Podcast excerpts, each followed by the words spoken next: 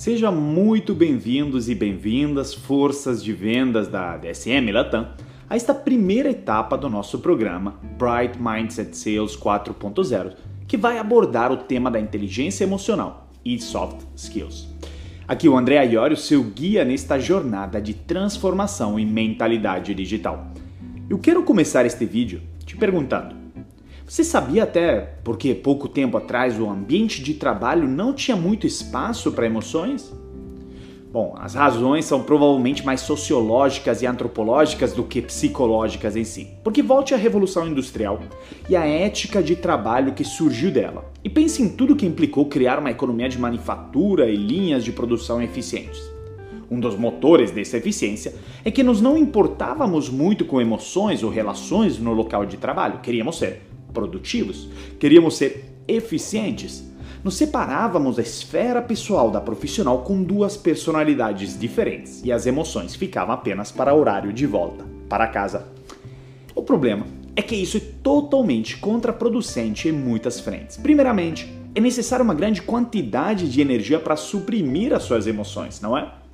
Além de desgastar, isso cria relações menos profundas, onde você tem menos confiança com os outros e menos conexão emocional com seus pares. Isso não é bom para nenhum tipo de trabalho que envolva relações interpessoais, que ainda mais na área de vendas e desenvolvimento comercial é fundamental. Porém, isso está começando a mudar, porque hoje temos mais economia de serviço, de conhecimento, é, o nosso papel como vendedores e como forças de venda mudou. Nossos trabalhos atuais envolvem muito mais relacionamento e criatividade e é cada vez mais as empresas como a DSM estão reconhecendo que expressar emoções, que humanizar, que construir relações de confiança e assim por diante é uma grande parte do desenvolvimento profissional. A verdade é que se como seres humanos nos continuarmos a definir nossa inteligência apenas baseada em nosso quociente intelectual, né, nosso QI, e em nosso lado racional e nos considerarmos melhores profissionais porque trabalhamos mais horas, temos uma boa memória, somos rápidos de conta e bons né, no raciocínio lógico, nós iremos ter um problema. Ou seja, que a inteligência artificial, tecnologia que nós mesmos humanos desenvolvemos, treinamos e utilizamos, está já fazendo isso melhor que a gente, garanto eu ganhando em quase todas as frentes mencionadas. Veja bem, elas armazenam mais informação rapidamente, se atualizam em tempo real, fazem conta super rápido, têm um QI muito mais alto. De forma geral, são mais produtivas e inteligentes e por isso nós precisamos trabalhar para ser complementares à tecnologia e não competirmos com ela. O que nós precisamos então? Redefinir nossa inteligência e resgatarmos o que de mais humano temos, ou seja, a nossa capacidade de colaboração, nossa criatividade, nossa empatia, nosso pensamento crítico, entre outros. E do que isso tudo se trata, afinal, e por onde começamos? Na verdade, começamos com um enorme problema, ou seja, que estas habilidades humanas são extremamente difíceis de se medir. Pense bem na seguinte situação que tenho certeza já aconteceu com você no trabalho. A sua gestora chega até você durante uma sessão de feedback de fim de ano e te coloca alguns objetivos para o ano que está por vir. Após colocar uma meta de crescimento de vendas da sua unidade de negócio na DSM de, sei lá, 15% no primeiro trimestre, ela encerra com metas comportamentais, pois elas normalmente ficam para o final mesmo. Né? Em particular, ela te diz: sua meta esse ano é ser mais colaborativo. Você não diz nada, agradece, ela vai embora para a próxima sessão de feedback, mas fica em você a dúvida sobre o que significa ser mais colaborativo. Algo parecido aconteceu comigo alguns anos antes, quando meu gestor no Tinder me pediu para ser mais proativo. Ele era o VP de operações internacionais, ficava em Los Angeles e eu no Brasil. E obviamente ele esperava que eu tomasse mais a iniciativa e reportasse para ele com frequência as novidades, mas para mim nunca parecia ser suficiente, pois esse feedback se repetia a cada trimestre.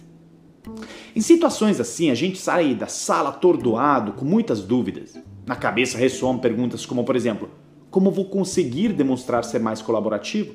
Como consigo medir o quão colaborativo sou agora? E de quanto eu preciso aumentar este nível? São todas perguntas muito apropriadas e a verdade é que é muito difícil medir nossa evolução neste sentido, bem diferente de um pedido de gestor como Até o fim do ano você tem que alcançar um faturamento de 7 milhões na sua região ou linha de produto. Bem mais objetivo e mensurável, não é? E tem uma especialista, uma das maiores experts de relacionamento do mundo, uma psicóloga, a Esther Perel, que em suas palestras nos aponta justamente a esta desvantagem que as habilidades comportamentais desde sempre carregam. Por serem tão difíceis de medir, elas são desde sempre despriorizadas no ambiente de trabalho, enquanto focamos e medimos principalmente eficiência, produtividade e resultado. Parece óbvio, então, que o mundo analógico, pré-digital, onde a especialização, a educação formal e a medição de QI como indicador de inteligência dominavam os ambientes de trabalho, as habilidades comportamentais nunca foram prioridade. E esta é a herança que carregamos conosco. Mas algo mudou. Nos últimos anos começou a se criar um consenso de que as habilidades comportamentais são tão fundamentais no trabalho quanto as habilidades técnicas, a partir da popularização do conceito de inteligência emocional pelo psicólogo Daniel Goleman nos anos 1990. O que é inteligência emocional? É a capacidade inata ou desenvolvida, de identificar, experimentar, compreender, rotular e expressar e regular emoções humanas de maneira saudável e produtiva. O que é importante entendermos é que a inteligência emocional é o terreno fértil das habilidades comportamentais. Veja bem, a pesquisa Global Trends Report do LinkedIn de 2019 aponta que 92% dos gestores de recrutamento e seleção acha que as habilidades comportamentais são igualmente importantes, se não mais importantes, do que habilidades técnicas. 80% deles pensam que as habilidades sociais são cada vez mais essenciais para o sucesso de uma empresa, enquanto 89% das contratações ruins são atribuídas a funcionários com habilidades sociais ruins. Outra pesquisa da Human Resource Executive publicou uma em 2019 que aponta que ter habilidades comportamentais sem ter a experiência necessária parece ser mais desejável do que ter a experiência ou qualificações necessárias, mas sem habilidades sociais. E que 75% dos recrutadores nos Estados Unidos provavelmente contratariam um candidato que tem habilidades sociais e não a experiência ou qualificações necessárias. É claro, então, que as habilidades comportamentais são as que nos transformam no profissional humano que o mundo digital precisa. E este mundo que combina a aceleração de novas tecnologias como inteligência artificial com a imprevisibilidade do cenário pós-pandemia gerou problemas de negócios tão complexos que não podem ser enfrentados de forma individual, mas sim precisam de cada vez mais colaboração. E colaboração é de fato uma das habilidades mais importantes que tem na era digital, e para que exista colaboração, precisa existir confiança. A confiança é o principal lubrificante social. Sem confiança não existiriam relacionamentos ou negócios e a colaboração entre seres humanos seria impossível. Mas tem um ponto importante aqui: nas empresas existe um enorme problema de falta de confiança.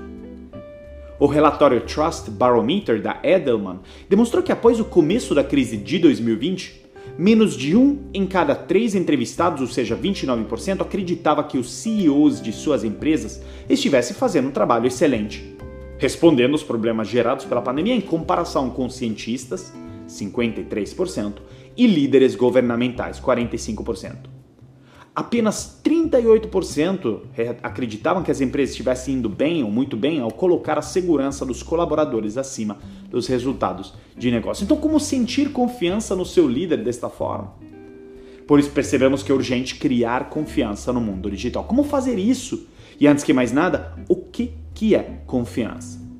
Segundo a definição mais utilizada, é o estado psicológico que compreende a intenção de aceitar a vulnerabilidade com base em expectativas positivas das intenções ou comportamento do outro.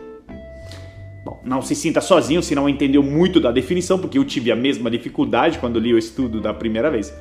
Por isso passei tempo mergulhando nesta frase para destrinchá-la.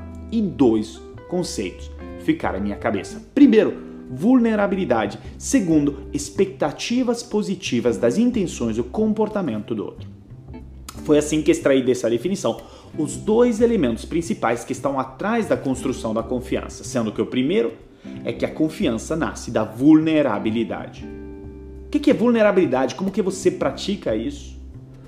Algumas dicas de fácil aplicação para demonstrar vulnerabilidade na vida e nos negócios são admitir e se apropriar de seus erros, compartilhar seus medos e inseguranças, compartilhar com os outros a própria jornada de evolução, pedir e receber ajuda dos outros, controlar o próprio ego e não se levar muito a sério. Pois é.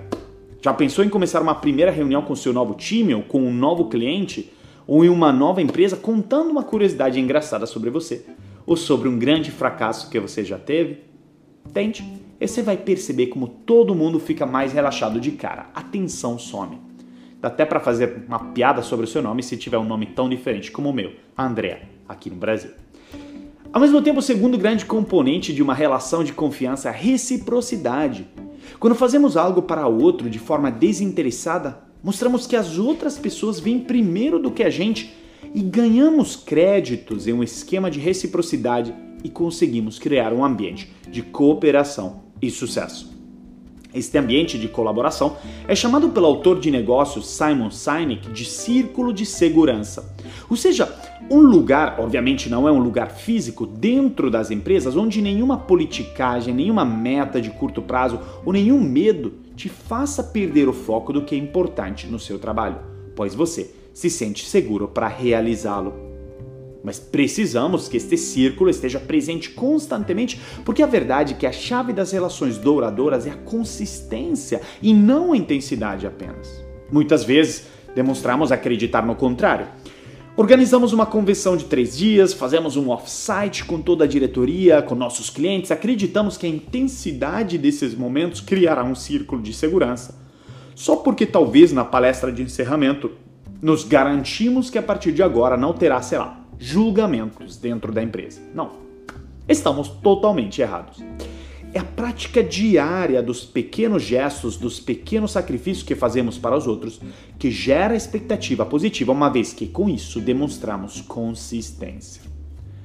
Veja o case da Natura, empresa líder do setor de beleza no começo da pandemia.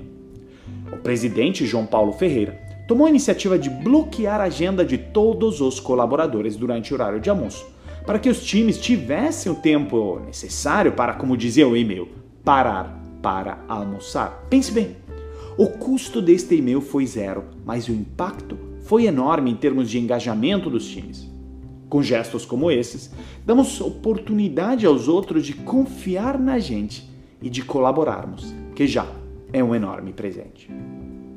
E é com isso que deixo vocês com essas reflexões que espero estejam provocando a sua mente borbulhar de ideias e pensamentos, meus caros times de vendas da DSM Latam.